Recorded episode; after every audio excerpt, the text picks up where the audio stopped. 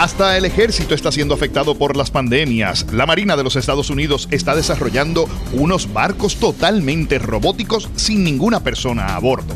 Llamados NOMARS, estos robots náuticos estarán viajando alrededor del mundo patrullando los intereses de los Estados Unidos sin que haya un solo marino dentro de ellos. La idea es que no se vean afectados por los virus. Yo soy Otto Oppenheimer, en las redes sociales Otto Tecnología.